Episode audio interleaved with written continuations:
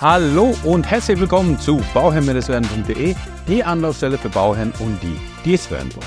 Mein Name ist Maxim Winkler, ich bin Architekt und Bauherr und möchte dir dabei helfen, Bauherr zu werden. In der heutigen Folge möchte ich ein bisschen über den Bauantrag sprechen.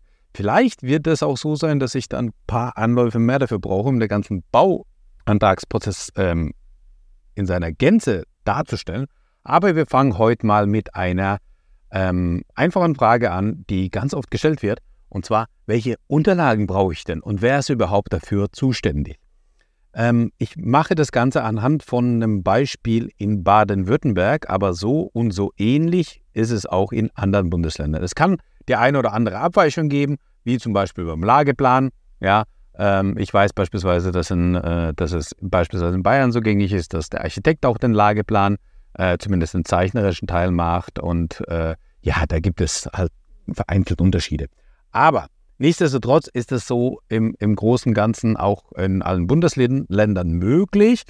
Und deswegen fahren, fangen wir mal an, ja, in dieser Reihenfolge auch an, wie es losgeht. Und zwar der Lageplan.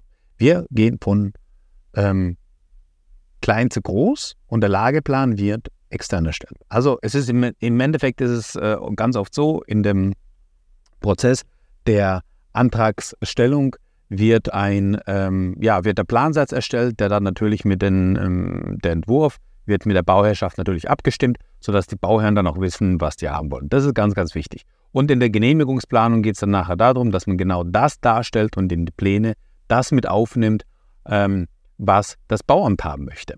Und dann, wenn wir den Entwurf fertig haben und genau wissen, das Haus wird nicht breiter, es wird nicht größer, es wird nicht höher, wir kennen die, die, die Nachneigung, wir wissen, ob Gauben reinkommen, etc., etc. Wir wissen auch, wo unsere Stellplätze sind, wir wissen, wo unsere Wärmepumpe aufgestellt wird. Das ist nämlich alles relevant in dem Lageplan. Das heißt, der Lageplanverfasser, in dem Fall bei uns ist es so, dass es der Vermesser macht, der stellt den Lageplan im zeichnerischen und auch im schriftlichen Teil ähm, her. Also der, der füllt die Unterlagen aus und ähm, liefert diese dann an den Architekten. Und genau das ist ein Punkt, der entsprechend wichtig ist, dass die Information an den Vermesser weitergegeben wird. Er muss wissen, wo ist die Wärmepumpe, ja, wo wird die Wärmepumpe hinkommen. Ähm, er muss wissen, wo sind die Stellplätze. Die werden vermaßt und im Lageplan dargestellt.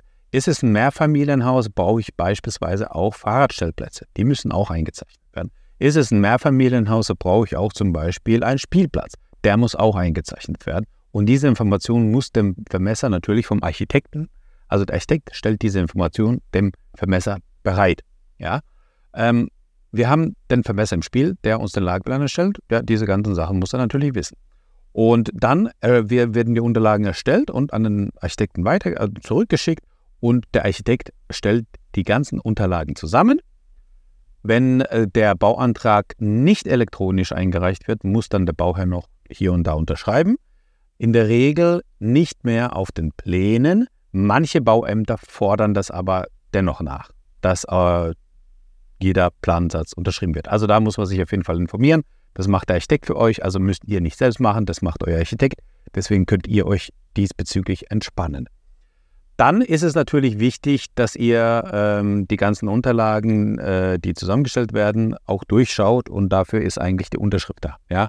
Wird es digital eingereicht, dann geht man davon aus, dass ihr das halt auch durchgeschaut habt und das wird einfach hochgeladen. So, wir haben den Lageplan. Ja? So, das war unser erster, erster Punkt. Ähm, dann ist natürlich wichtig, dass wir die ganzen Bauzeichnungen haben. Was gehört zu den Bauzeichnungen? Also ich sage dazu immer, es ist ein kompletter Plansatz. Ein kompletter Plansatz besteht aus allen Grundrissen. Das heißt Kellergeschoss, Erdgeschoss, Obergeschoss, Dachgeschoss, je nachdem, wie viele Obergeschosse ich habe, ähm, sind alle o Geschosse dargestellt. Also alle, alle äh, Geschosse sind dargestellt. Im Erdgeschoss ist wichtig, dass man da auch die, das Grundstück darstellt, die Umgebung darstellt. Ja.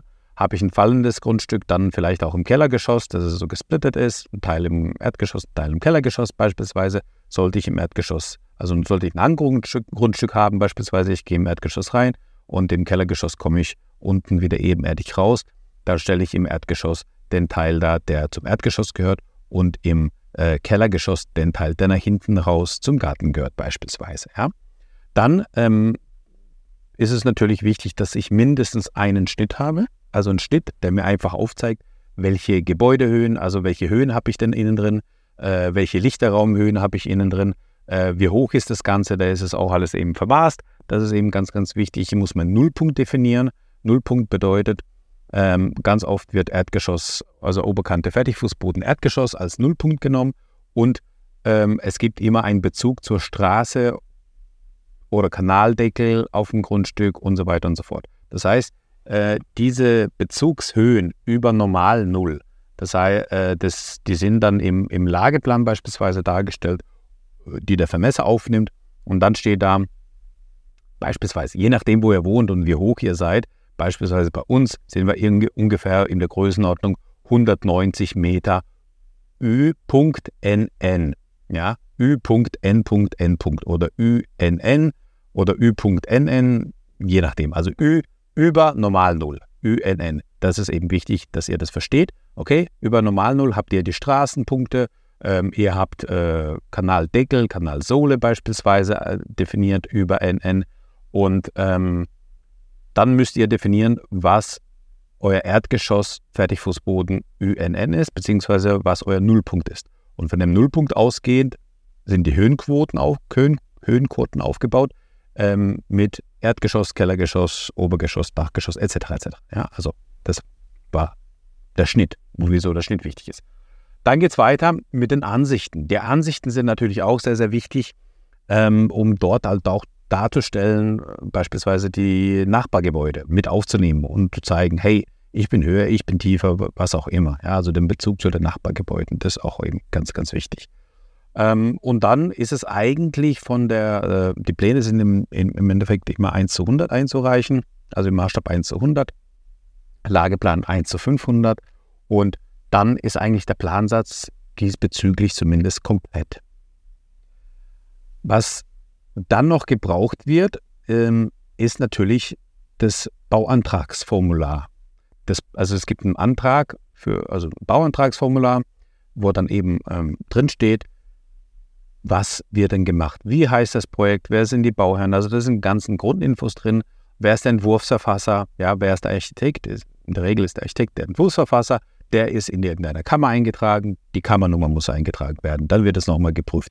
Ich hatte sogar den kuriosen Fall gehabt, dass ähm, ich da meine Daten eingetragen habe und dann kam die Nachricht vom Baum zurück. Ha, Sie sind ja gar nicht in der Architektenkammer eingetragen. Und dann habe ich gesagt, und äh, ich weiß gar nicht mehr, war das ein Telefonat? glaube, ich habe, also zweimal habe ich das, glaube ich, sogar gehabt. Einmal war es ein Telefonat, einmal per E-Mail. Und dann ähm, habe ich am Telefon gesagt, ähm, ja, wie kommen Sie jetzt drauf? Äh, haben Sie das geprüft? Ja, ja, ich habe das geprüft online und ähm, das, da tauchen Sie nicht auf.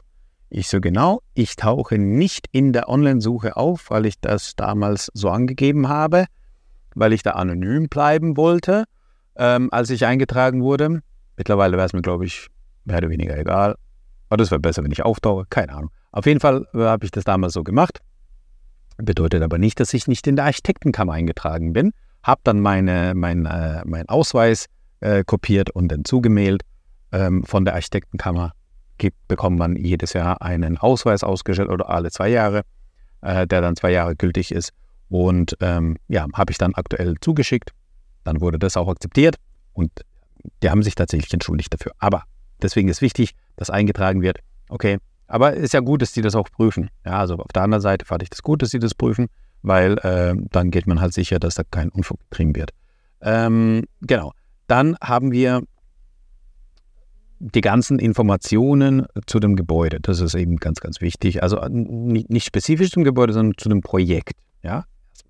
Dann gibt es äh, eine Anlage, die heißt Baubeschreibung. In der Baubeschreibung wird zum Gebäude schon detaillierter abgefragt, welche Materialien habe ich im Treppenhaus beispielsweise, brandschutzrelevante Materialien und so weiter und so fort, fühle ich aus. Ich fühle dort in der Baubeschreibung beispielsweise auch aus, wie viel ähm, mein Projekt kosten wird. Also die Kostenschätzung ja, oder Kostenberechnung oder die Kostenschätzung in dem Fall ähm, wird mit eingetragen.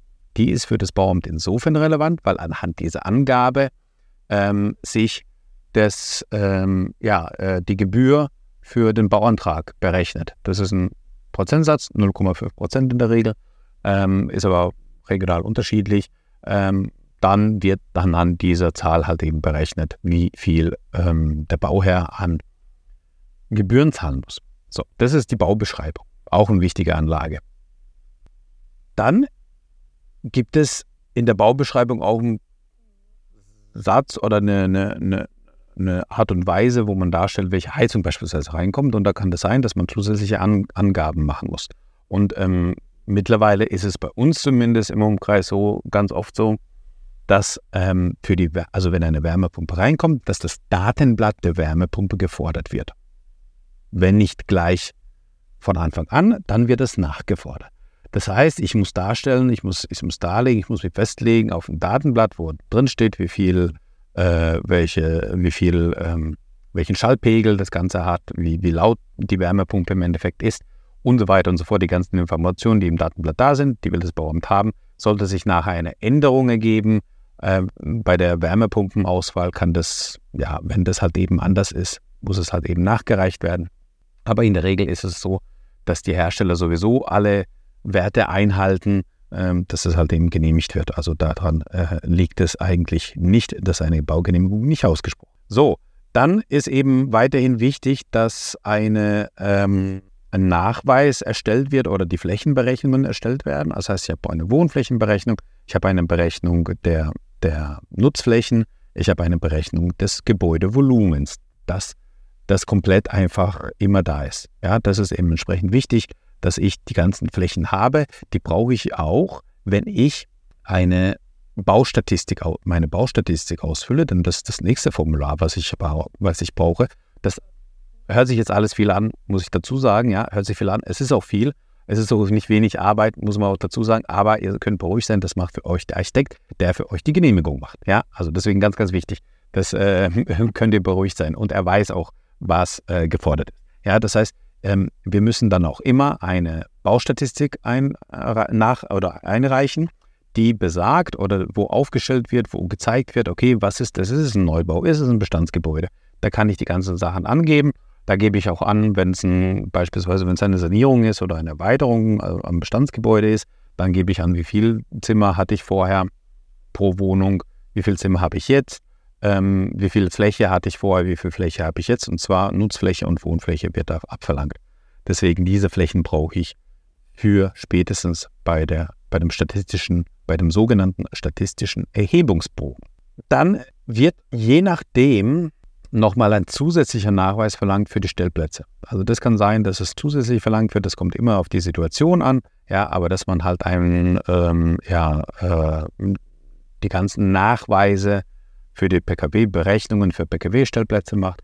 Ähm, in der Regel, wenn ich das bei einem Einfamilienhaus oder Zweifamilienhaus, also Einfamilienhaus mit Einliegerwohnung beispielsweise habe, ist es ausreichend, dass ich es in, der, in den Antragsunterlagen mit aufführe.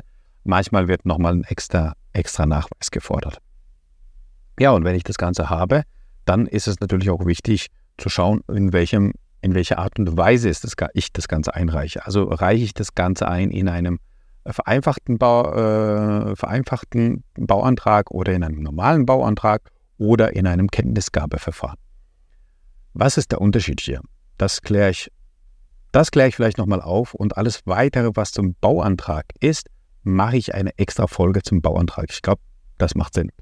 Und wenn du noch eine Frage hast, dann schreib mir natürlich gerne. Aber jetzt kommen wir erstmal zu den Bauantragsarten. Also, ich habe einmal eine vereinfachte Nee, ich habe ganz normal meinen normalen, meine normale Genehmigung. Das heißt, ganz normale Baugenehmigung, die wird auch geprüft, die wird intensiv geprüft und so weiter und so fort. Dann habe ich ein sogenanntes vereinfachtes Bauantragsverfahren. Im vereinfachten Bauantragsverfahren ist es so, dass die Bau Baurechtsbehörde hier zum Beispiel ja, schon keinen Brandschutz mehr prüft oder gewisse Unter Unterlagen vereinfacht sind oder Sachen vereinfacht sind. Das geht auch schneller. Ähm, aber die Verantwortung trägt dann der Architekt und der Bauherr.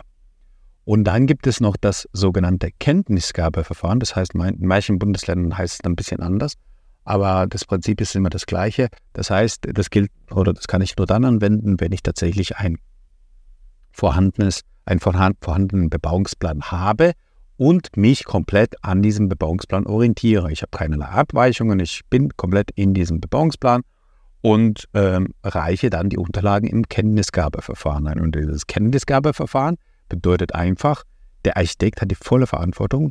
Die Baugenehmigung wird innerhalb von einem Monat erteilt, weil die Nachbaranhörung da äh, stattfindet. Und es liegt im, äh, ja, der, der, der Verantwortung der, des Architekten und des Bauherrn, dass das in dem Maße der Baugenehm, äh, der, der, des Bebauungsplanes ist und somit sich auch komplett daran hält. Ja, also das heißt, das Kenntnisgabeverfahren kann ich nicht immer machen. Das heißt, wenn ich keinen Bebauungsplan habe, kann ich kein Kenntnisgabeverfahren machen. Wenn ich irgendwo was Ausreize, Abweichungen habe, dann auch nicht. Aber sonst, wenn ich einen Bebauungsplan habe, kann ich wirklich nach dem Kenntnisgabe, Kenntnisgabeverfahren gehen, was deutlich schneller ist, deutlich effizienter ist und äh, ja, Vorteile bringt. Genau. Und ja, das waren die Punkte, die interessant sind. Und äh, ich denke, du merkst auch, dass es relativ viel ist und was man da beachten muss. Es ist viel, was man da äh, sich anschauen muss. Aber keine Sorge, das macht für dich dein Architekt. Und wenn du willst, dass ich dein Architekt sein werde, dann können wir das gerne machen. Schreib mir einfach eine E-Mail an info.bauherr-werden.de. Schon können wir uns über einen Live-Call ähm, zusammensetzen und mal dein Projekt besprechen. Ich berate dich da auch gerne, das ist komplett kostenlos. Ich berate dich da gerne besprechen über dein Projekt. Und dann, ähm, ja, wenn es dir passt, wenn es dir gefällt, kann ich dann auch dein Projekt umsetzen. Die Baugenehmigung deutschlandweit äh, sollte es auch für die Ausführungsplanung bzw. auch für die Ausführung gehen. Dann sind wir zwischen Heidelberg und Rastatt unterwegs in dem Bereich. Deswegen keine Scheu, mir, mich zu kontaktieren oder mir einfach eine Nachricht zu schreiben. Ja, info at bauherr-werden.de. Ich danke dir, dass du mir zugehört hast und immer dran denken, um Bauherr zu werden, schau rein bei Bauherr-werden. Ciao, dein Max.